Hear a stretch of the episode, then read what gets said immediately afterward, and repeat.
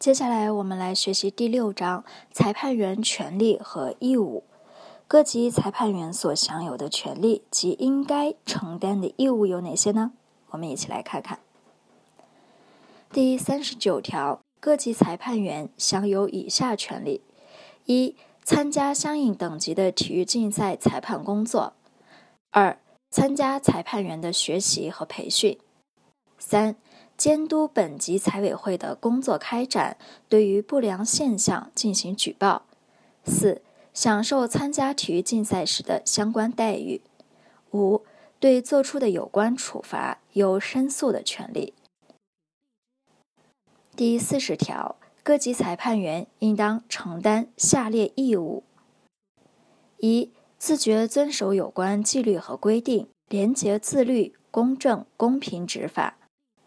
二、主动学习研究并熟练掌握运用本项目竞赛规则和裁判法；三、主动参加培训并服从和指导培训其他裁判员；四。主动承担并参加各类裁判工作，主动配合有关部门组织相关情况调查。五、主动服从管理并参加相应的技术等级裁判员的注册。第六章介绍完毕，来看第七章裁判员考核和处罚。本章对裁判员考核和处罚单位及处罚分类进行了说明。我们来看看。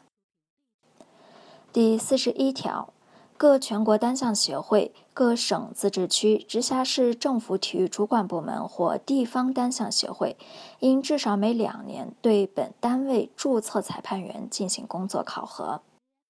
第四十二条，对违规违纪裁判员的处罚，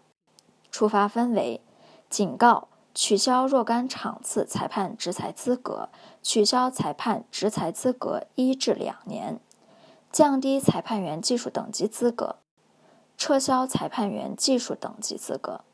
终身禁止裁判员执裁资格。第四十三条，各全国单项协会、各地方单项协会负责对相应等级的违规违纪裁判员作出处罚。地方单项协会不健全的，由当地政府体育主管部门向上级单项协会提出处罚意见。由上级单项协会对处罚违规违纪的裁判员进行处罚。第八章负责第四十四条，各全国单项协会、各省、自治区、直辖市政府体育主管部门或地方单项协会，应当依据本办法制定相应的裁判员管理办法的实施细则，并向社会公布予以实施。开展全国性职业联赛的全国单项协会，可参照本办法制定职业联赛裁判员的管理办法。第四十五条，